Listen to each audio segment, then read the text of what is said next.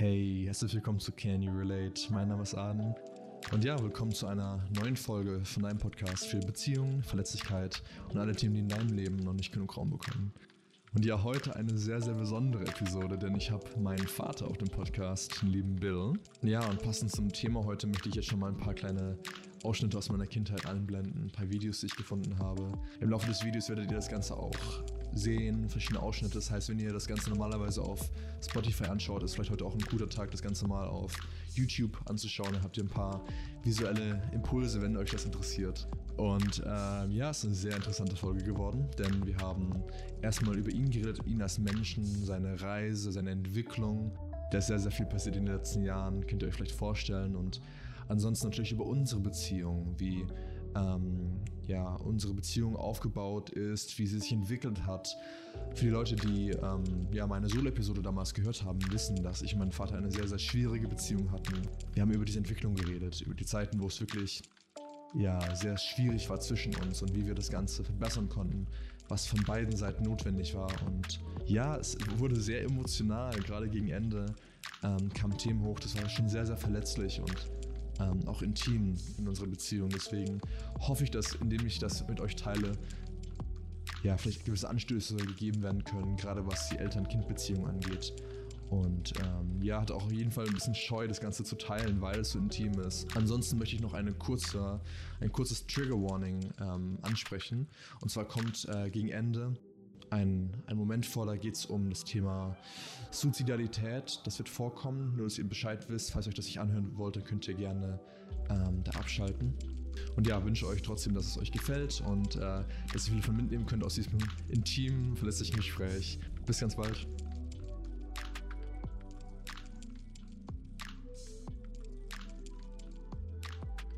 I was in Dubai for a couple of weeks. Prior to that, I was in Australia.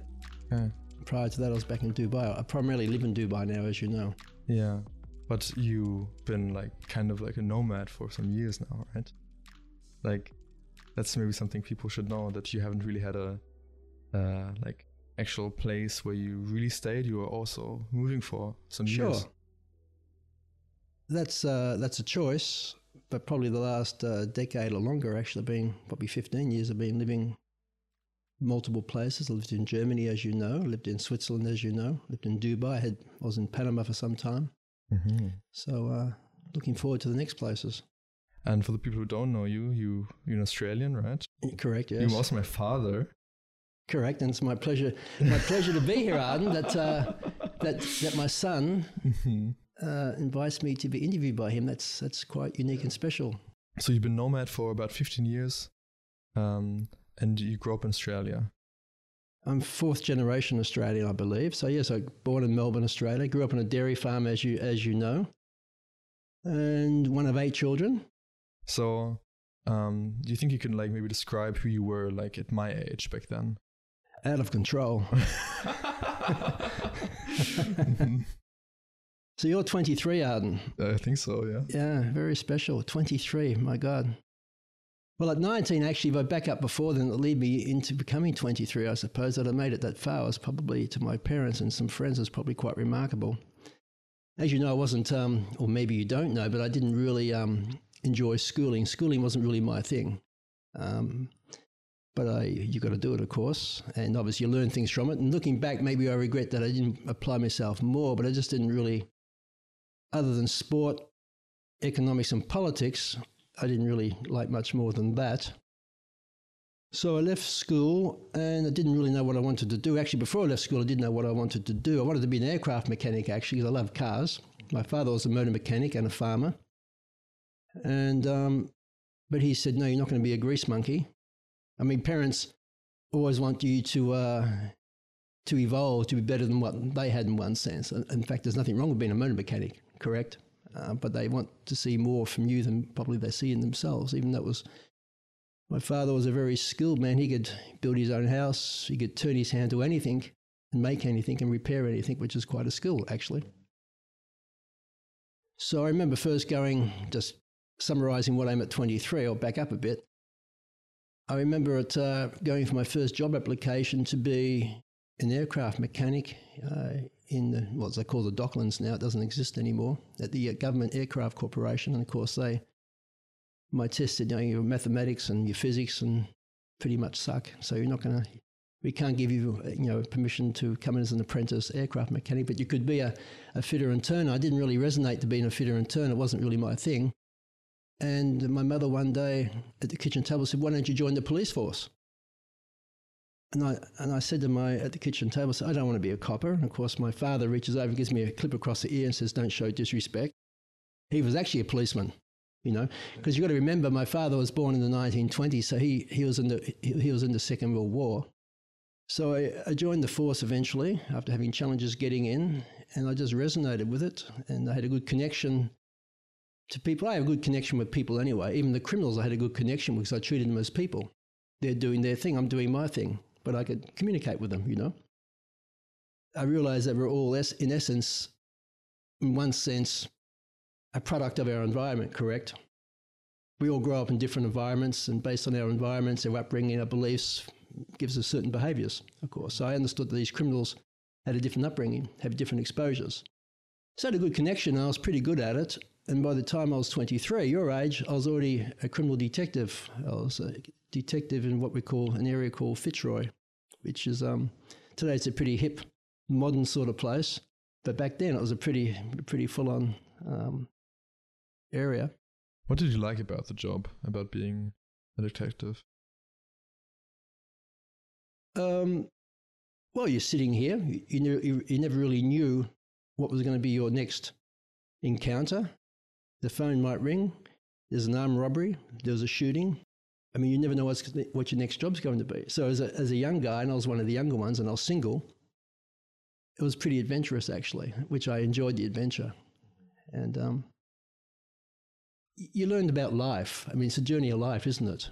So the police force for me, coming from you know, a country farm, going into the city, into the jungle in one sense, a completely different environment, and um, dealing with uh, different elements and different people. It was really fantastic, actually. And what was it like? Like you said, you grew up with like um, seven siblings. Growing up, growing up in that big household on the farm, like what? How did you feel as an individual in that system? Well, life is what it is. Again, you you only know your environment, correct? So everything's normal. I mean, my older brother Kev, Kevin was a handicap because when he was born, he had the umbilical cord caught around his throat, so he suffered brain damage. And um, Kevin must have been a, a, bit of a genius, but to survive how he did live his life, because um, he, he couldn't speak.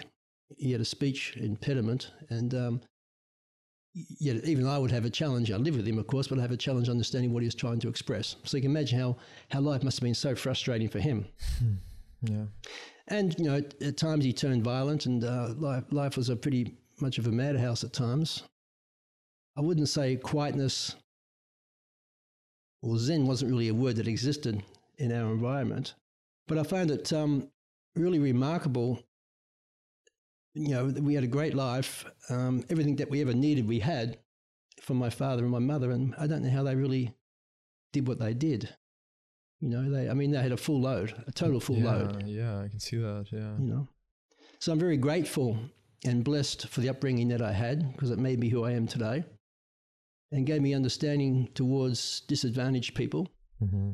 the challenges they face, um, and how, the, how they're also treated by, not, not so much by society, but also by the systems. The systems doesn't really support so much the disadvantaged people, you know. I actually had a choice. Uh, it was just after my, fa- my father died when I was 19, so I sort of lost it a bit.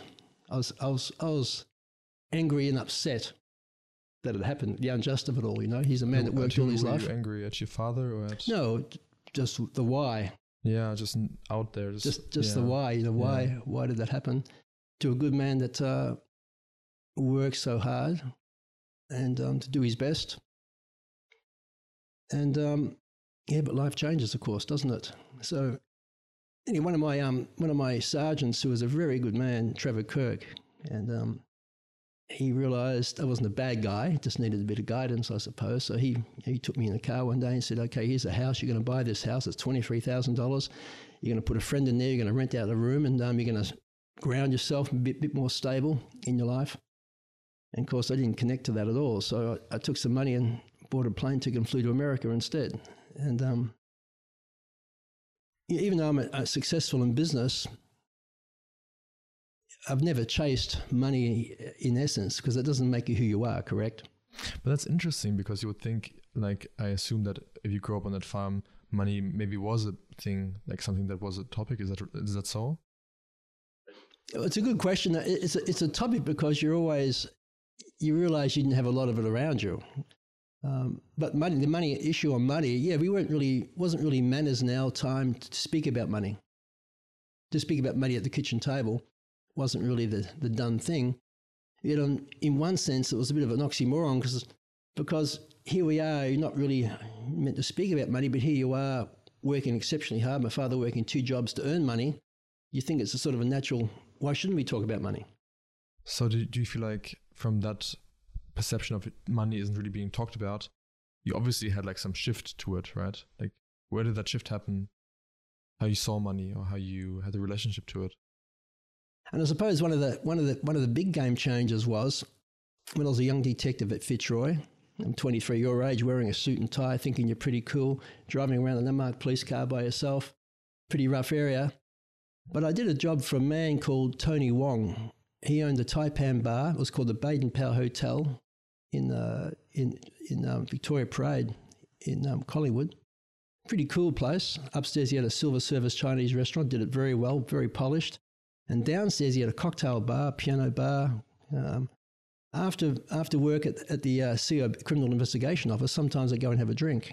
But I had an attraction to go there and see what he's doing and learning. And I'd sit at the, I'd sit at the little piano bar. This guy be playing up these tunes and pretty women walking around and business people coming in. And I'm drinking a little 70 cent, uh, sorry, 70 cent uh, beer, the smallest one you could buy for 70 cents back then. This is probably 1983, 1984 and business people were coming and buying cocktails for five or six dollars, seven dollars. I thought, my God, how can they afford that? It's so much money. So you can see that the paradigms that we have upon ourselves. I mean, our biggest challenge in life is ourselves, correct? But I had an attitude regarding money. Here, I, I didn't have an understanding how these people could afford to buy to live the life that they were doing. And we're just talking about drinks here. I'm not talking about anything major, correct? So I realized there's a whole life out there I'd never been exposed to.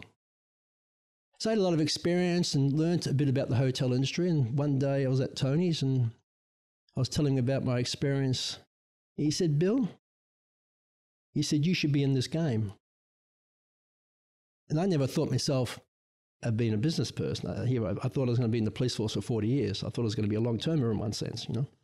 That statement penetrated me like someone had tasered me. I just felt and could see myself running a hotel at that time. It was like a the message came through me and penetrated me so deeply into my soul. I thought, I'm going to do that. I'm going to buy my own hotel.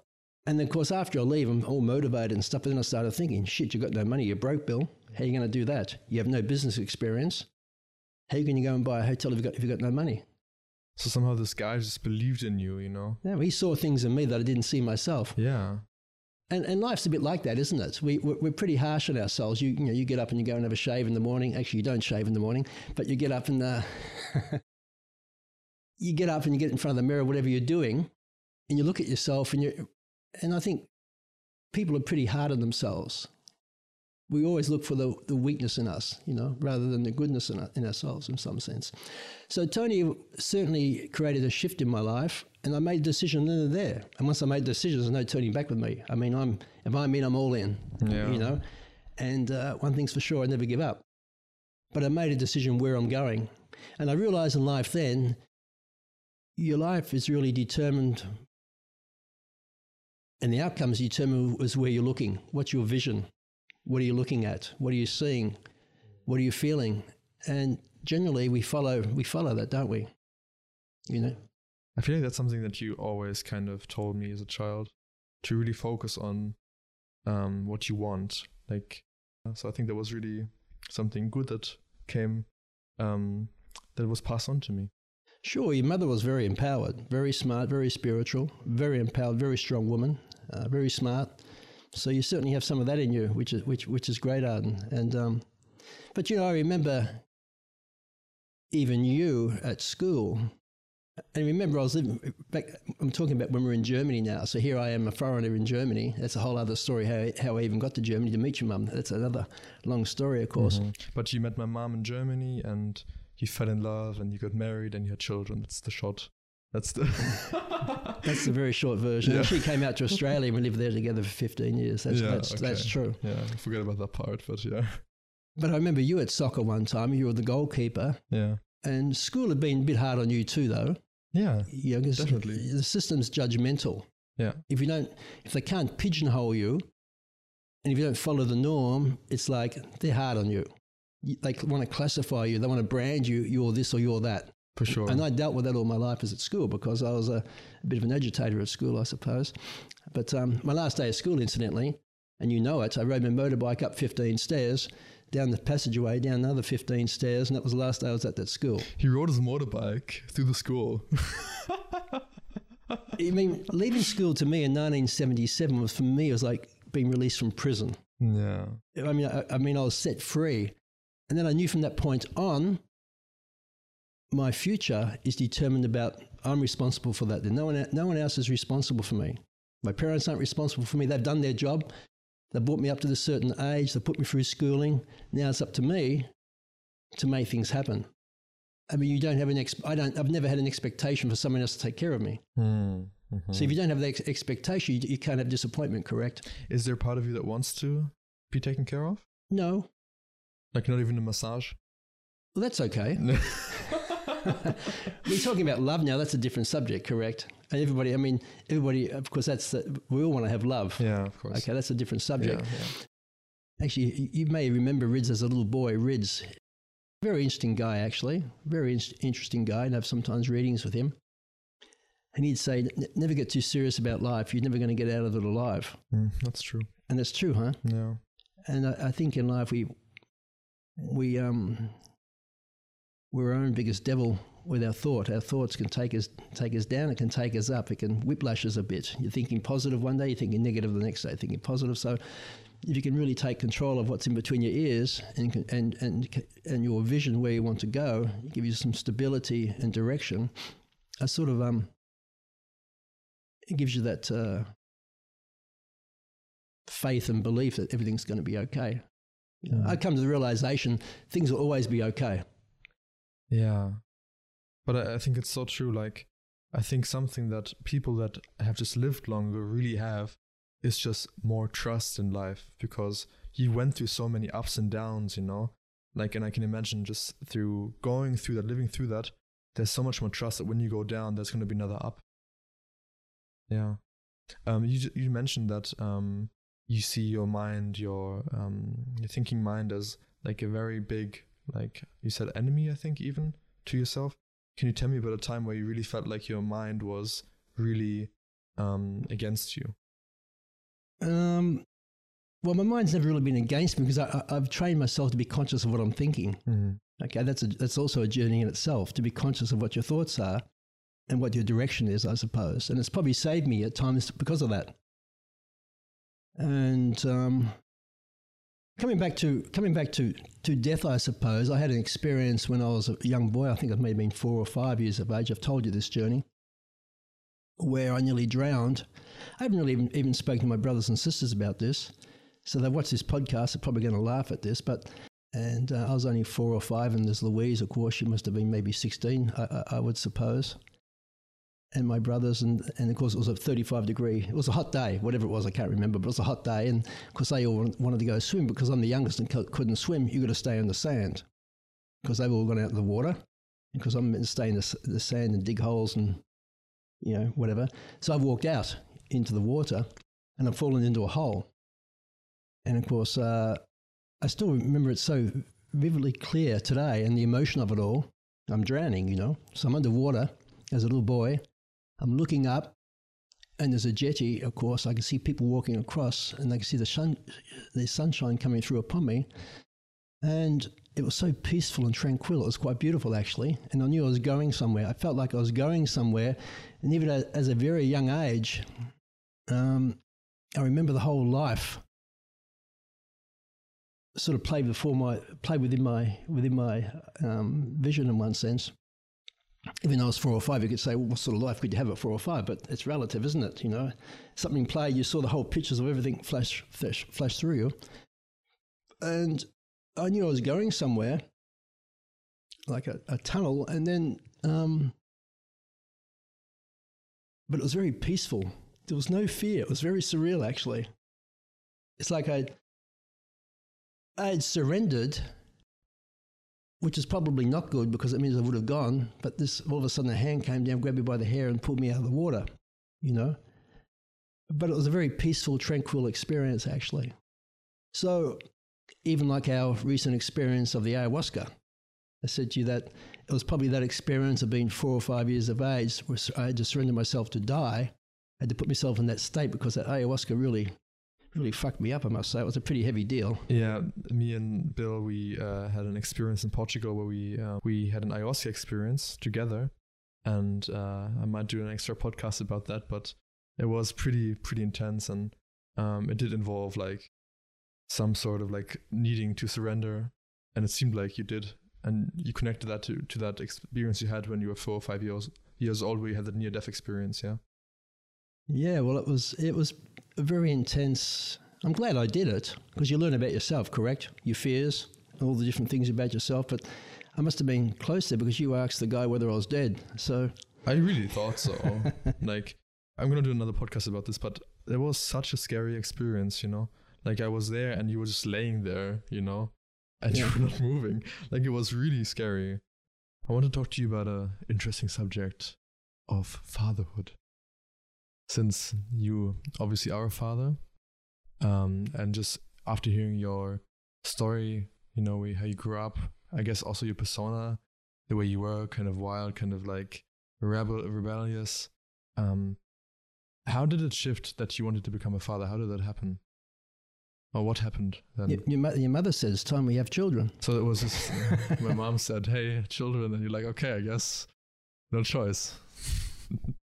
Well, there's always a choice, isn't there? But you know, I, I, I, lo- I loved your mum, and I suppose children weren't on my on my mind. I just loved what I was doing, living life. But all of a sudden, you realise you're nearly forty, you know. And for her, this is a time clock, of course. Being a being a being a woman, it's a little bit different, of course. When we made the decision to have children, it was very exciting. I mean, you look at the videos, you may not remember, but look at all the time we spent with each other. Mm. You know, I mean, I took time off from work. I think I took one, two years off from work. So a lot of those early years when you're, a, I was the one pushing you around, you know. In fact, I think one flight from Frankfurt to um to Melbourne. Fortunately, your mum wasn't wasn't that well. I think you sat on my you laid on my chest for the whole twenty hours of flight time, which was a special thing to have a to have a baby such so pure, just laying on your on your chest, feeling the heartbeat against yours. I mean, these are special times for me. It was wasn't comfortable, you know, um, as you can imagine, sitting in a seat, but it was a very special time, you know, to have that con- uh, that connection. And we did a lot of stuff together, you know. Do you think we can talk talk about that the uh, relationship you had to to Lily to my mom? Oh, sh- sure. Well, I don't, I don't, know, don't know how deep I'll go, but sure. Totally fine, yeah. yeah. Like, um, you, you had kids together and you moved to, uh, to Germany. Mm-hmm. And how long did you live together here? In Germany? Yeah. Well, we lived there when we first met in, in Germany in 87. Um, I went back to Germany, lived there in 88 for a period of time. Actually, we met in 88, sorry, that's not true. We met in 1988. I stayed out in Germany for about nine, ten months. Couldn't get a visa, couldn't speak the language. Do you feel like there, there might have been some sort of like incompatibility when it comes to like the idea of how you want to set up your life or be between uh, you two? Well, sure. That, that I mean, obviously, some a wedge divided us somewhere, didn't it? Emotionally, in one sense. I mean, the love broke down, and um, you know, it takes courage to separate. I mean, I didn't really want to because obviously there's children that suffer, and it's and it's me that has to walk out of the house. When I decided to to to you know with your mum, we decided to separate. It was very clear to me I wasn't going to go back to Australia. I was going to stay in Germany. But I and I thought where and Frankfurt came to me like a vision came to me. Go to Frankfurt. So I did that, and and And I found a place. And uh, so even the day when I was going to sign the contract of the lease, yourself and my mum, you know, Lily, we, we drove up to Frankfurt together. And I remember we had a coffee, and, and you know the area right on the right on the main river there in, in Frankfurt, very nice spot. I said to your mum, if I walk up, if I go now to that place and sign this contract for to rent this apartment, you know, it's pretty much finished for us. And of course, she wanted me to do it. So um, so it's a pretty heavy time. Emotionally, it's it's the heaviest thing I've ever done in my life, actually. The separation. Oh yeah, yeah. Yeah, well, you know, it's you don't get married to separate, correct? Yeah. And you see the pain. I still see your eyes as a little boy in Colette's. I, you know, it's we did everything every weekend. We did things, and all of a sudden I'm moving out of the place. I mean, it's uh, I, I could I could really feel the pain of the kids. Mm. And there was a lot of distance between us, like especially f- from that um from the separation on, you know. Like obviously me and my sister, we stayed with my mom, lived with her, and I really felt like in a way, um, that separation it was really like me and Colette were kind of or me and my sister were really evolved in it. Like it feels like we were part of it, but, that's obviously not uh, just um any one specific responsibility, you know. But I really felt we were so p- part of it that it affected the relationship that I had to you, you know. There's no question about that. I mean, Yeah. primarily up until the age, up until I think you were nine, eight or nine, correct? So you're a young boy. I mean, we were outside. We we did everything together pretty much every day. We were outside playing, correct? Yeah, yeah. But of course, at nine years of age, which means young and very fragile, and having this family unit, and all of a sudden their family unit's divided. Jesus, it's a it's a it's the heaviest thing uh, I've ever done. Um, and um, but your mum was strong about it. She had probably had more strength than me. And then I started thinking, okay, here we are. We're not showing affection. We're not intimate to each other. We're not showing love between ourselves. To, I mean, children meant children mentored by their parents in one sense. Your belief patterns, how you do things, ideas, all come from your parents, correct? And here you are, your parents aren't hugging, aren't loving each other, aren't kissing each other in front of you. To me, that may be very sad because you want to have that expression of love in front of your children. You want them to growing up to engage in that emotion of love, correct? And here we are, stonewalling each other. So I thought to myself, it came to the point, maybe this is my way of justifying it, right or wrong, is that maybe it's better to accept the realization and doing the separate rather than trying to fake it. Because kids know the truth anyway. You're living with it, you've got arguments going on, you can feel the energy, you pick up on the energy, you're sensitive to it. Yeah. So you feel the lie, and the lie gives you pain because you see it every day, correct? Yeah, it's like a it's a gaslight in a way. Yeah. Yeah. And, and and then, but from the parents' side, of course, okay, to move to, to, to step away from that and remove yourself from the children. I mean, uh, other than other than the, I suppose the time.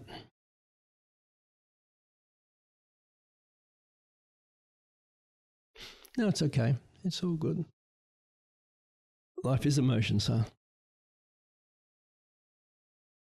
But I was just saying from the from the pain, it was it was extre- it was extreme because I'd really felt for you kids. So much so that I, so much so that I suppose I nearly put my car into the wall at one time at 220 kilometers an hour. You know, but I woke up. It's like a, in these points of this is where your mind can take you, but also your awareness of where you are as well can save you in one sense. So here I am on the autobahn, and you know how I drive. You know, and um, I'm in a I'm in my sort of a zone, but my zone was taking me the wrong way. And all of a sudden I realized what I was doing. And fortunately in that microsecond, whatever it was, I, I consciously pull myself out of that, realizing that you're you're about to wipe yourself out, you know. And uh, which would have been which of course uh, may relieve my pain, but cause more pain in other people's lives. So it wasn't a solution either. But I'm just saying how the mind can take you to those places, you know, because pain triggers deep emotions. Emotions make us do things that we wouldn't normally do. You know, and we want to escape it because it's so, it's so severe. Um, but I'm glad I didn't do it because I've seen in yourself as a beautiful young man, respectful, um, smart. Have a lot. You have a lot to offer to the to to society and, and to, to the universe. So, yeah, life's to be lived, not to not to shorten it. I really feel like when when we first talked about this, um, I think it was my first apartment in Berlin. Like when I first really like opened up to you and I really wanted to talk to you about our relationship. It, was so good because I feel like we, I could finally see you as a person.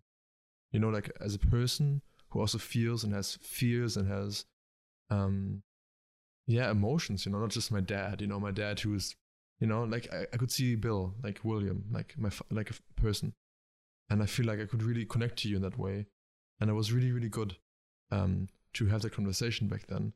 And um, yeah, and I had a podcast I recorded yesterday. I talked about my relationship also to you, and I feel like because you chose to stay in multiple ways, you know, just also after my mom passing, Lily passing, um, even though I really fucking pushed you away, like I didn't want you in my life at all. You remember, right? I was I was so angry at the universe, not like you were just a manifestation of it. Like I was just hurt inside. I was really fucking hurt. And I pushed everyone away, including you, you know. But you you were still there. Like you could have easily just left. But I, I could feel that you were there, your presence and that you um, had such a willingness also to be there. And I could just over the years of the last few years really feel my my walls melt down. Like, oh okay, he isn't gonna leave, he's gonna be here because you know how it is. Like I have abandonment trauma and fears, and um, it really sometimes takes that to open up. And I feel like through your commitment to opening up and also just us talking about these topics really heavily improved our relationship over the years. I mean, there's a void in our relationship, which was unfortunate because, you know, if you go back your first, you're 23, I mean, your first seven, eight years were all together all the time, correct? We, we did everything together. Then the next seven years, of course, is when I when I left. I didn't leave Germany though. I stayed I stayed I stayed uh, in Europe to be with you. But of course, maybe attitudes towards me, which you picked up maybe from your mum, was you, know. Eventually, I was sort of instead of coming to see you every weekend, it became maybe every two weeks and maybe every month. And, and of course, your life was changing too because, you know, you had friends and you wanted to do things on weekends and things. Maybe you don't really want to go and see your, your dad and go somewhere because I'd take you places, correct? We'd stay in caravan parks and different things and hotels and, and things. And I suppose it may become a bit of a hassle for you. So I understood that. Now, I've always been there for you. If I, was going to leave, I would have left in, in, in 2006 when I, when I left. Uh, uh, but I, I know you can't force things in life. And also, the situation after your mum had died where you and I could have, could have been confrontational, could have become physical, actually. You know? Yeah, there was a moment like um, it was when you first came to to the house after my mom was delivered to the hospital. Um, and you kind of asserted yourself that you you're going to stay here, you're going to be here and move in. And I, I was like, no, you're not going to move. I, I was so, so angry um, that you pushed yourself into it. I was like, like me and Colette have been alone doing this, and I I don't need you. I really thought that I really don't want you here and you didn't leave. Like I remember, I, was like screaming at you, and you didn't leave, and I was like very close to like being um having, having like physical aggression towards you, and that was I think that was pretty sure the, the like the biggest separation we had between each other, but that happened because um there was just like yeah I, I mean to be honest I don't think I, I felt seen by you. Like you had like this idea of what you had to do to be a good father and I was like talking to you like, no, I don't want you to be here, you know. Um, so there's a way of really being able to to to be there, and I I can also see how there's also a need in you to have the closeness in that moment. Like I, I have com- complete compassion for that moment, but it's a it's a tricky thing to communicate that you're there, but also not like assert yourself, you know. It was very close to becoming physical. I mean, I I, I understood your aggression and frustration within you're releasing pain. I was really hurt. Yeah, of course you hurt. Your mother just passed away. I mean, Jesus, I yeah. know what it was like when my father passed away. So yeah. But do you see like why I was so angry? Of course, I feel it, Dad, and I still feel it. Well, I'm, I'm, in, one sense, you've got a, a great anger and frustration in you that your your mum had passed away. You've got this you're carrying this huge pain inside you, and the other side is all of a sudden you've got this you've got your father that hadn't been around in your eyes for the last you know number of years, all of a sudden imposing himself upon you in your space. You know, it's uh, of course there, there's resistance and that. I mean, I, I I knew that at the time. Um, now that we kind of like really rolled up really like heavy things and um, things that were in between us and our history, how would you like our relationship to change in the future? To be maybe different, or what would you like to keep?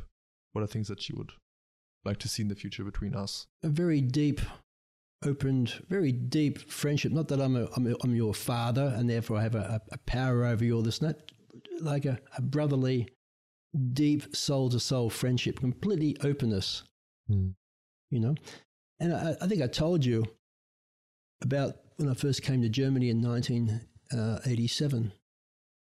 And I was in Eisenbahnstraße in Freiburg, beautiful town, I must say. And I was at this hotel, and across from me came a family sitting down next to me. I'm having a cappuccino or something, and husband and wife, a couple of kids, and they were so intimate to, amongst each other. Couldn't believe it. I thought, my God, to, to show that love and intimacy between each other, I'd never experienced that.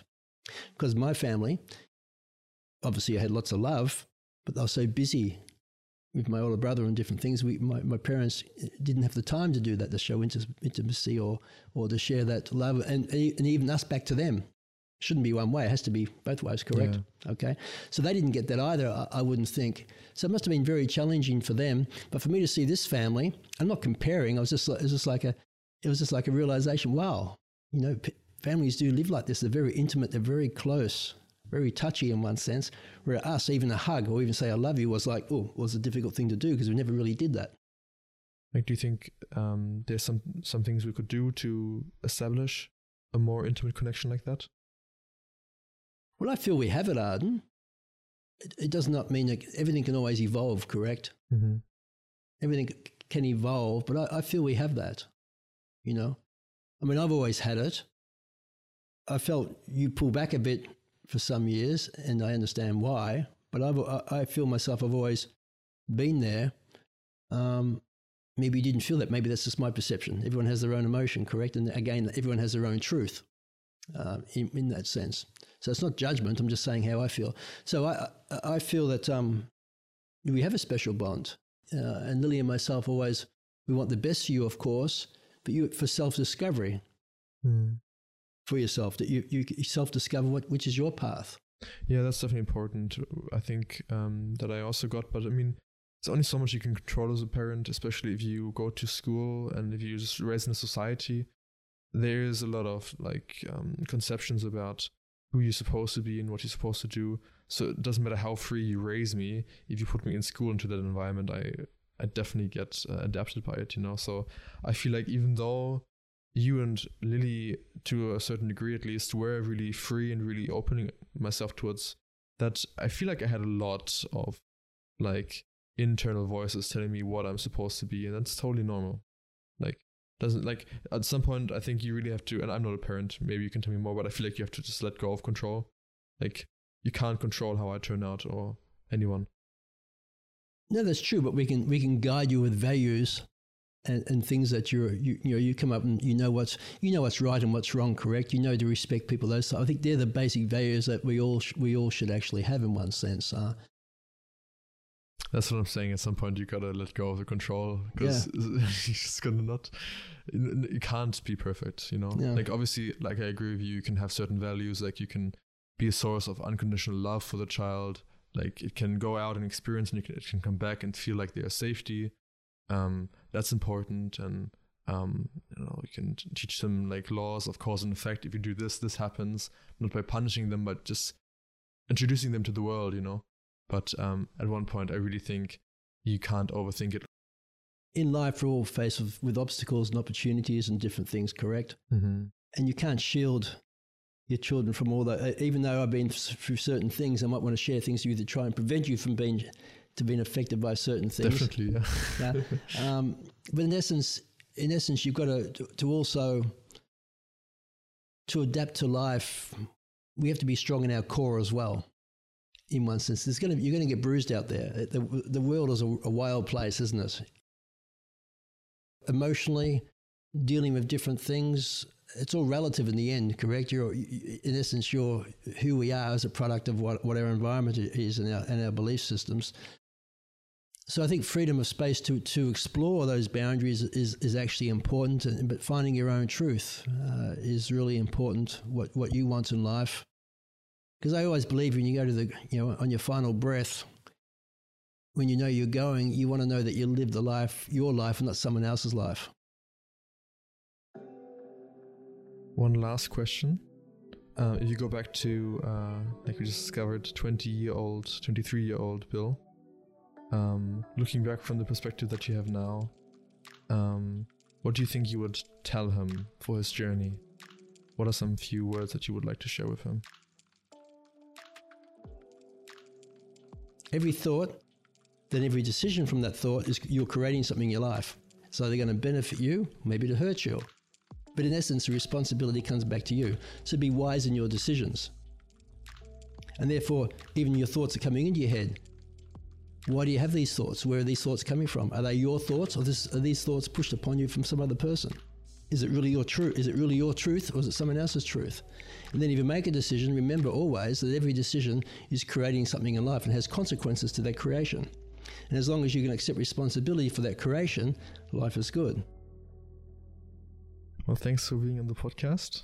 It was a very um, juicy conversation. Like we talked about a lot of things. Again, I love being here with you in Berlin and uh, love spending time with you. I feel your heart, feel your love, see it in your eyes, and I'm very proud of you. Out of touch with my feelings, dressing appearances. Feeling more solid about who the man in the mirror is. I reach for hearts through the speaker box to connect with strangers. Painting the page with the language, but off the mic I barely speak it all. I seldom see a flaw, bitch, I need it all. Shook by the way life is lately. I feel the earth pirouette, I'm dazed like I'm seeing stars. Got them all on the wave, it's more than just words to a page, just feel like I'm hosting